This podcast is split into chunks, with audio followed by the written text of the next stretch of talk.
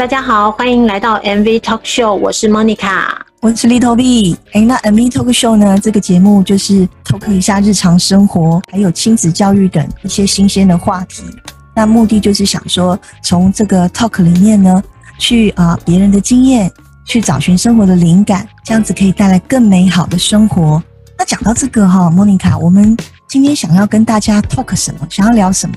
今天呢，我们来聊一聊，如果放长假，我们不出去玩的话，孩子在家可以做什么？为什么我会想到要聊这个话题呢？因为今年是一个很特殊的年，本来大家暑假都可以出去玩的，寒假、春假都可以出去玩的，可是因为这个疫情的关系，让我们突然被关在家里。一旦可以出来的时候，路上又挤爆了，所以我们就在思考说：，诶，如果我们放假放，尤其是放长假，不管是寒假还是暑假，如果我们不出去玩的话，我们带孩子在家，或是孩子待在家里，我们可以做什么事情？因为在国外跟台湾有很多很多的不一样，我们今天就可以讨论这个问题。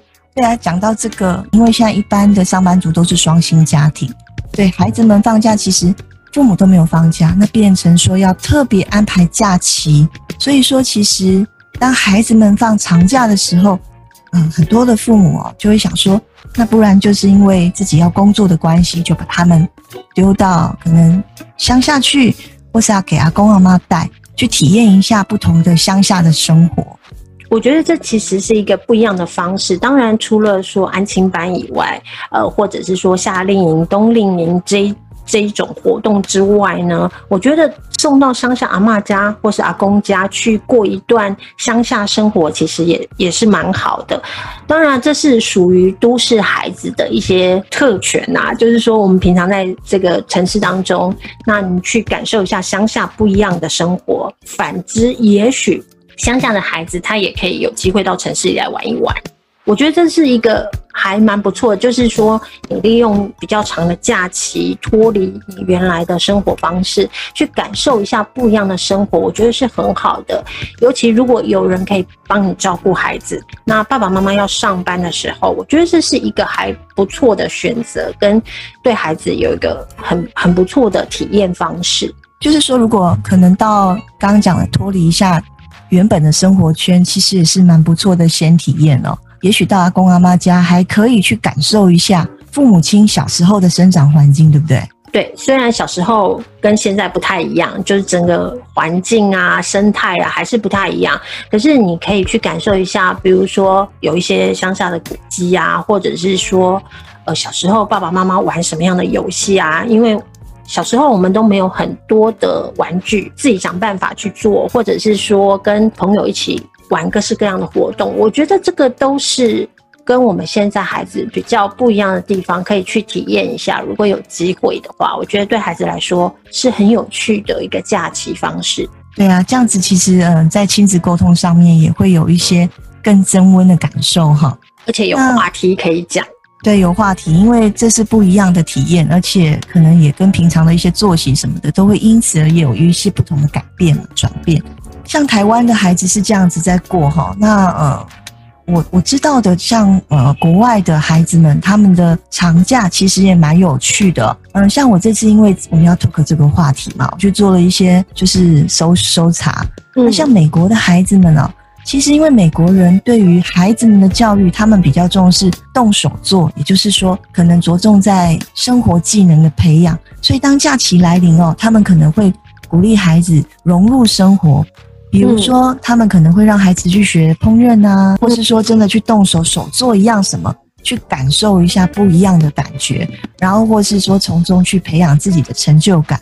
如果如果是日本的话，当然就比较务实了，他们可能就会提早的让孩子们去融入大环境的生态，比如说可能去上一些有关于他们日本常会遇到的地震的问题。污水的问题，融入一些大的社会环境，可能要解决的问题，提早的让孩子们去适应，我觉得其实也蛮不错的。你知道莫妮卡，其实你因为小 K 爸的关系嘛，当时小 K 蛮小的时候，甚至在幼稚园，你没有举家搬到德国去了，不晓得说，嗯，小 K 的德国的一个假期是怎么过的呢？其实我们大概在欧洲住了有。六年的时间，在苏格兰住了两年，然后在德国住了四年。主要其实孩子在比较大有寒暑假的时候是在德国的这个部分。那在德国呢，我一开始也完全没概念，然后就跟着孩子开始过他们的暑假，过他们的寒假，过他们的春假，过他们的秋假，一年四季就是有四个长假，哇，跟我们不一样多。对，跟我们不一样。我们比较长的，主要就是可能就是寒假跟暑假。对，在德国呢，他们春假就是复活节，会有一个礼拜的假期。然后到了就暑假，暑假大概是六周。他们暑假是因为德国有十六个联邦，应该这应该算联邦吧，十六个州这样子的一个状态，所以有很多他会。分成两阶段来放暑假，就是它是分开的，不让孩子所有全国的人都一起放暑假，因为这样子大塞车对对，会大塞车。当然，我们现在谈的是说，哎，长假如果你不出国、不出去玩的话啦，那这个是说他们当初设定这样，是因为大家会移动嘛，所以会有分开的这个暑假。接着还有秋假。秋假大概就是两周左右，冬天有他们所谓的冬天，大部分的人会去滑雪，但是现在又不能滑雪啦，所以其实就是有很很多的长假。呃，如果说。不能够出去玩，他们在家就会开始安排自己的活动。即使没有疫情这个关系的话，他们也还蛮会安排自己的活动，因为没有这么多的钱可以支付。你说，哎，我一天到晚出去旅行，人力体力都是哈。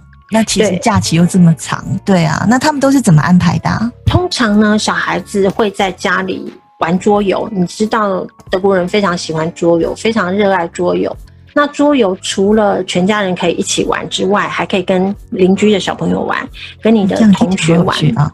对对，而且他们有各式各样的桌游，从零岁到九十九岁都可以一起玩的桌游。各种年龄层是不是？任何年龄层，大人跟小孩都可以一起玩，只要就是你可以找到三四个，哎，就可以开始玩各式各样不一样的桌游。我还有一个朋友，他是一个德国人，他的书房里装满了好多。无数的桌游，他都已经是大人了，可是他从小就喜欢开始收集桌游，他非常喜欢玩。那他就是因为他放假的时候，他就跟人家玩桌游，然后他就收集，从小时小的时候就开始收集，到长大他房间全部都是桌游，所以你可以进去他的房间点说，哎，你要玩什么啊？就非常有，受欢迎，对不对？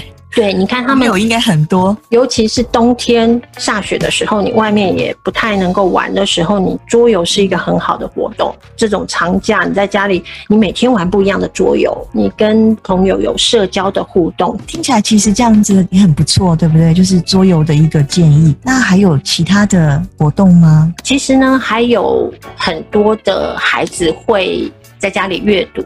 其实这时候孩子还想阅读吗？因为我知道，像我周边很多孩子的父母就会很体恤孩子，平常在学习已经读了很多的课本了，那可能听到阅读两个字就想吐了，说不定啦。因为这是呃我周边的案例哦。那到了这个长假，还会想要定在书桌前来阅读吗？阅读，我们常，尤其是台湾，我觉得我们对阅读这个定义都比较狭隘。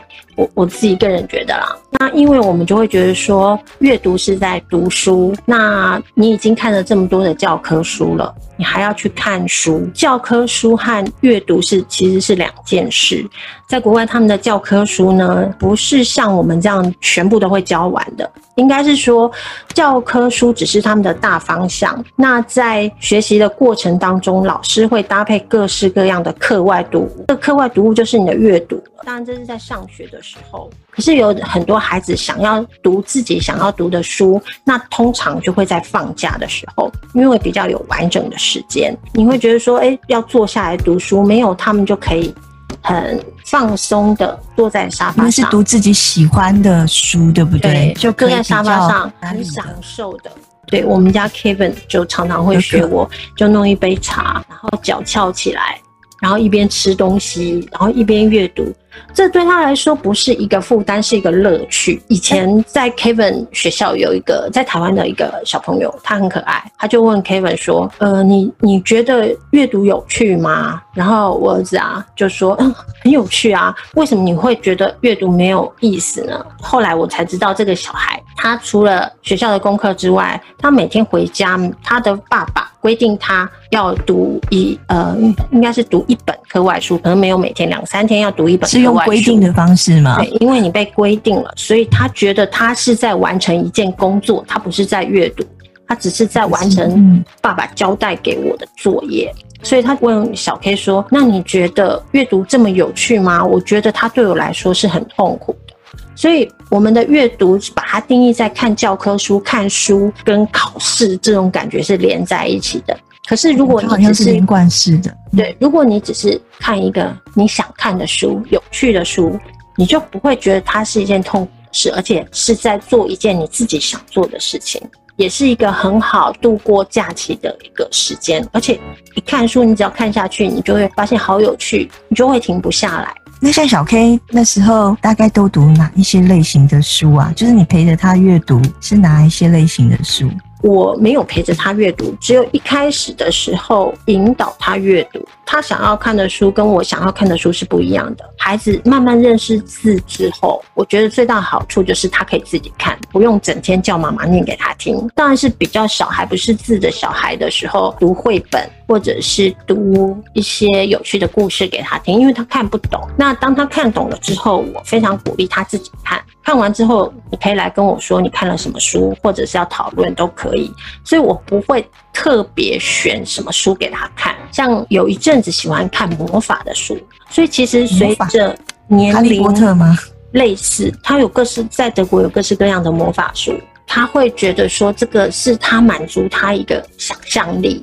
那再过一阵子，他就会又想看不一样的书。到了国中的时候，他看书的时间比较少，他会很想要看历史方面的书哦。当然，他看的历史跟我们的历史想象一样，因为他是一个受西方教育的小孩，所以他看的是什么罗马的历史啊。欧洲的历史啊，是是类似这样，就跟我们想象的历史可能是有一点落差。但是不管这是他自己选择，他想要看的，那甚至他会去看《星际大战》，看以前的小说，以前在十八世纪、十七世纪的小说，他只要觉得他有兴趣的。然后我觉得他不是什么坏的书，当然你不不能让他随便选，说哎，他要看什么就看什么。那只要是 OK 的书，是一个正常的书，我都非常鼓励。他去摄取各式各样的知识，这也是一种知识。那你在阅读的当中，你也累积了你的文字的一些能力，我觉得非常好。曾经小 K 在暑假读了二三十本书，当然不是很厚的啦，就是薄薄的一本。他每天都在看，然后他非常有成就感的一直在累积他看了几本书，这对他来说是很好的活动。如果没有阅读习惯的人，就会觉得他这是一件非常无聊的事情。对。其实我觉得父母也可以从刚你讲的嘛，就是孩子他可能渐渐的长大，他挑选读物的方式类型，那这些或者他阅读的取向，我觉得也可以呃，协就是帮助父母去了解孩子。从中去了解孩子的转变，因为你刚刚有讲到小 K，他可能有前面都喜欢读魔法，后面可能又有历史的一个阅读，那表示很多他在做一些转变嘛。那我觉得父母也可以从阅读中他的类型去了解孩子，对不对？对，还有一个很重要的就是说，你不要孩子在阅读的时候你在旁边划手机，那就是做一个很。不好的示范，那他会觉得说，呃，滑手机，如果你是在用电子阅读，我觉得也还好，因为有一阵子 Kevin 也会去用电子阅读的方式去看一些书籍，从网络上买一些书籍，电子书来看，我觉得这也是 OK 的。但是你不能你自己在玩滑手机，看一些有的没有的，或者是说玩游戏，然后你规定孩子要念书，我觉得他是没有兴趣的，对孩子会产生影响，是不是？一定会啊，这就有样学样嘛，就是有样学样。为什么你可以划手机，我要坐在这边念书，对不对？个时间点里面的亲子的一个共读时光，是说，当然是他看他的，你看你的。只是说，如果这是一个共读时光，你陪在身边的时候，可能要切记这些注意事项，对不对？你也可以跟他一起看，就是看你有没有兴趣看他的书。通常有时候他的书我有兴趣看，我也会跟他一起看。但是如果我没兴趣，我干嘛勉强自己呢？就像孩子有一些书明明他就不想看，你告诉他说：“哦，这是经典，你一定要看。”为什么？我觉得这样子会抹杀他想要阅读的一些兴趣跟感觉吧。我觉得对，又变成是依照父母的意愿然后来做的一件事情。其实还可以运动。所以运动不是说我们专门要去哪里做什么样的运动，比如说游泳池。也许现在疫情的关系，也可能游泳池也不是那么合适。那。在德国的时候，Kevin 就会养成一些习惯，他喜欢自己跑出去跑步，就在公园里跑步。你可以选择比较人少的时候啊，或者天气不那那么热的时候。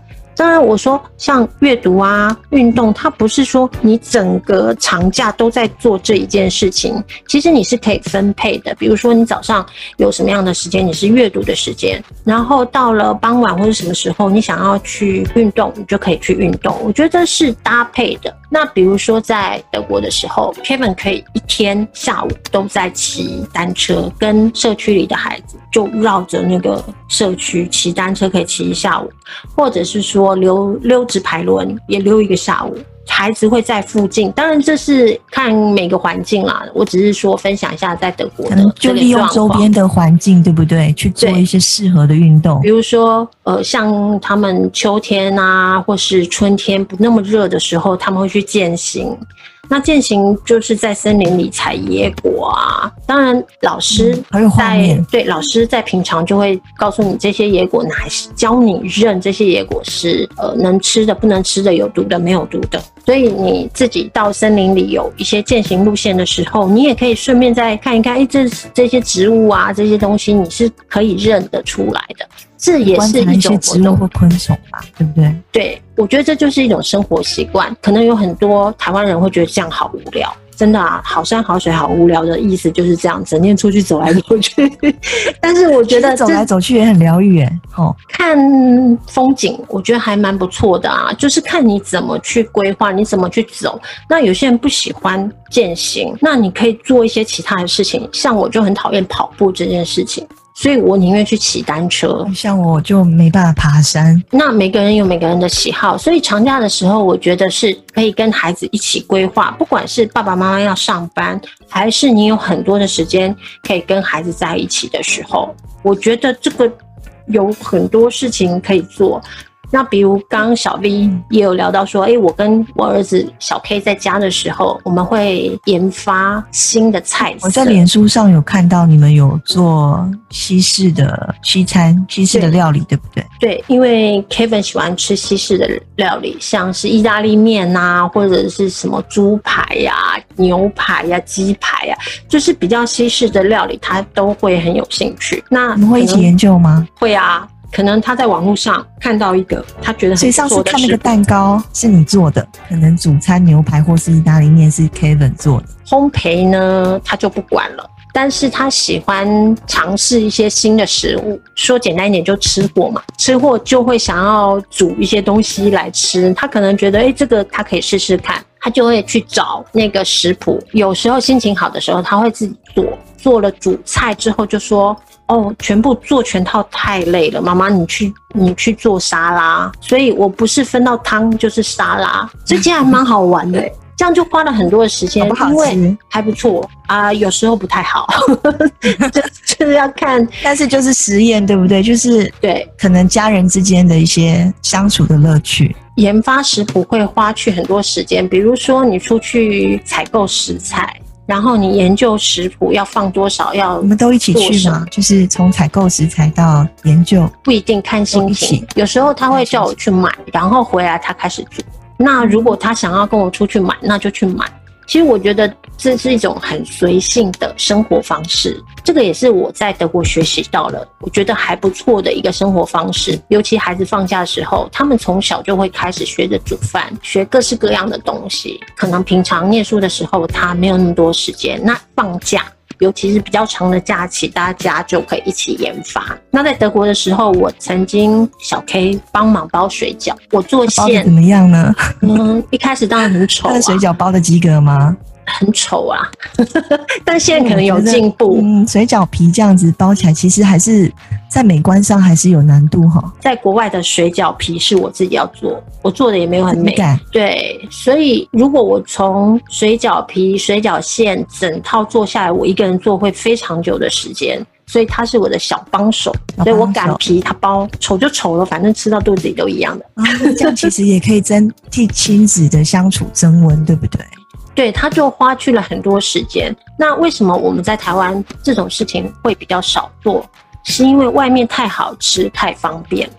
所以还有就是有时候是安全的问题嘛，他们会担心，哎，不要让小孩子碰，所以担心在做菜的时候会有一些，比如说你可能要动到刀啊、开火啊这些东西注意事项。那相对好像在国外就比较 free 一点，对不对？在国外他们是希望孩子从小就开始练习这些东西是生活技能，所以不会到了没有一个孩子到了十几岁不会拿刀子这件事情。不会拿刀子来切菜，他只有切的丑跟熟不熟练的问题而已。所有的孩子他们都要学这些事情，这是生活技能。对，学习之外，课本之外的人生才是。真正我们要开始面对的嘛，对不对？所以用长假来过人生，其实也蛮好的啊。那讲到这个啊，其实你刚刚都在讲，可能你跟小 K 你们在国外，他小时候的假期的一个轮廓，小时候假期的过法。那现在高中他回到台湾之后，他高中在台湾的假期怎么过啊？这个我也很好奇耶。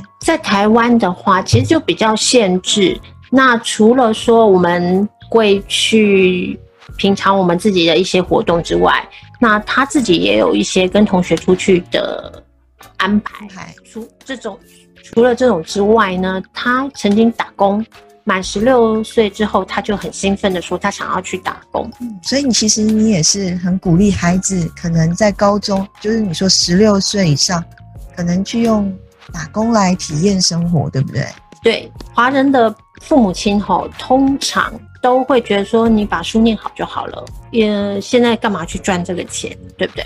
可是我觉得这不是赚钱的问题，而是他在打工的过程中所学到的东西是不一样的。小 K 十六岁的时候，他就那个暑假，他就去我们家附近的一个小小的咖啡厅打工。那那个咖啡厅其实有很多外国人会来，刚好运用上他的英文。其实他的英文比较好，中文比较烂，所以人家是去练英文的，他其实是去练中文。练中文嘛？对，因为譬如说人家点一个什么鸡肉啊、猪肉，他要写菜单，对不对？那这个对他来说也是一个练习。那还有呢，他回来之后呢，他会变得主动帮忙，因为已经做成习惯了嘛。当然，平常在家会说：“哎，你帮忙，你要叫他才会动。”对啊，一般一般的孩子都是这样子哦，叫才会动，已经算不错。有一些叫了还不动，对不对？叫不动，对。那他是叫不动，对。所以他去打工之后，我就发现，哎，他会随手收东西，就是餐桌上的。餐桌上这也是使用完的东转变，对不对？哎，对，这算是一种进步啦。所以我觉得进步好多，会帮忙洗一个东西啊。以前就很懒散，虽然我我也不太洗东西。我们家有洗碗机，可是就是你会发现他在经过这个打工所学习到的一些进步，我觉得我觉得这是一件很好的事情。因为现在好像是台湾这边也越来越多的父母，其实让会让十六岁以上的孩子放手让他们去做一些体验，用打工的方式去体验一些不同的生活。甚至呢，也有一些在啊十六岁以上，甚至大学，他们都会有一种流行叫做影子实习。他们可能会呃让孩子挑选他自己喜欢的企业或是喜欢的名人，可能写信去申请。那也许不一定有薪酬啦，只是说他们可以到可能自己心仪的企业或是心仪的大人物身边去看一看啊这个企业，去了解这个企业的运作。或是或是做一个不一样的体验，我觉得这其实蛮有趣的。哎，那我听说之前我们有聊到嘛，小 K 爸这边呃在美商公司工作，是不是有曾经让小 K 去做这个影子实习啊？小 K 没有去做这个实习，但是他有提供这样的机会，因为小 K 他有其他的活动。这个实习活动我觉得非常好的，就是仅限于这个公司的。这个公司员工的子弟，也就是说你你的爸爸或妈妈在这个公司上班，你可以申请这个的暑期实习，那是有薪水的。哦，这么好，有薪水，，有薪水的。然后呢，你也可以在这当中，你看到你父母亲在工作场合当中，哈。对，嗯在这个工作当中是做什么的？比如说，有很多人问我说：“你先生在做什么？”可是他们是科技业的，对我来说，我根本不知道他在做什么。那如果孩子有机会在在公司里面实习，或者是去看到爸爸他工作的状况，他就知道他爸爸在做什么，他们的妈妈在做什么，他可以体会他将来是不是也想做这样的工作，或者他有更好的想法。我觉得都是非常好的对。孩子很棒哎，因为他变得可以提早去思考他自己的未来，而不是只是凭空想象，对不对？对，但这只有暑假啦，因为暑假才有够长的时间。通常寒假就比较没有办法。那这种比较短的假期，其实我觉得可以去做一些社区服务。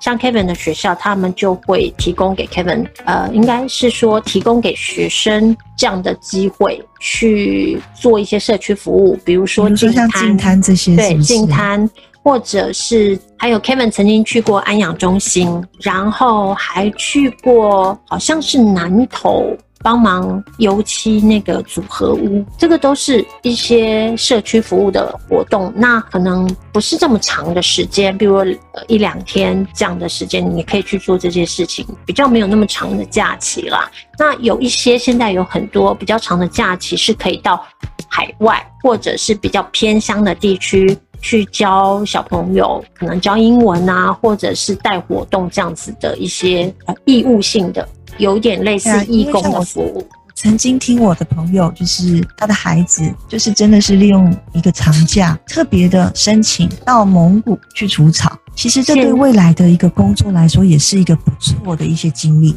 现在可能飞不到蒙古了，对，现在可能因为疫情的关系，那因为刚刚讲说可能可以跨国嘛，那所以等于说，如果不能的时候，可能偏乡去帮助一些偏乡的孩子们，可能也许只是伴读，或是说教他们功课，对。其实也是很不错的一些社区服务。其实我觉得我们要把长假的这个决定权慢慢的还给孩子。比如说中小学的孩子，你可以慢慢训练他，开始说，哎，我这个暑假我想要做什么样的事情，可以跟爸爸妈妈讨论，而不是。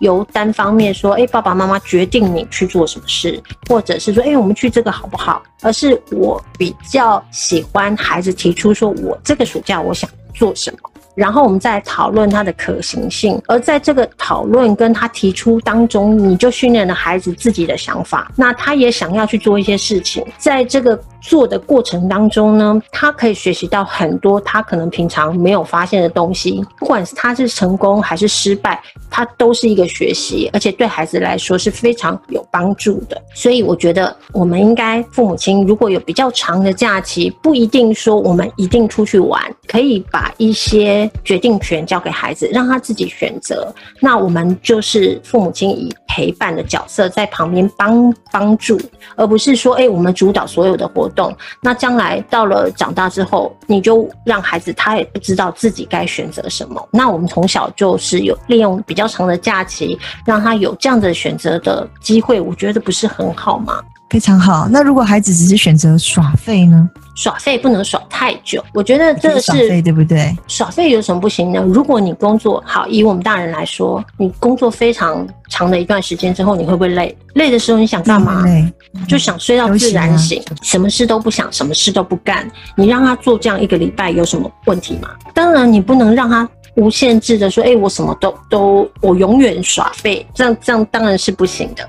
但是如果说短期的，哎、一周，我觉得是可以的啊。通常、嗯就是经由讨论嘛。通常耍废一个礼拜就就会开始觉得无聊了，就会找事情做啦。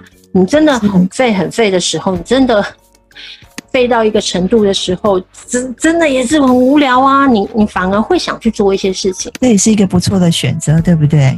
对，所以我觉得要把长假的选择权还给孩子，这也是这我们今天想要传达的一个主题。是对，跟大家分享的一个主题。对，那今天的分享精彩吗？希望大家下次能够准时的收听 MV Show，我们会不定期的去 talk 你感兴趣的事情，记得帮我们按赞、订阅跟分享，你的鼓励会让我们更有动力。好，我们下次见哦，下次见喽，拜拜，拜。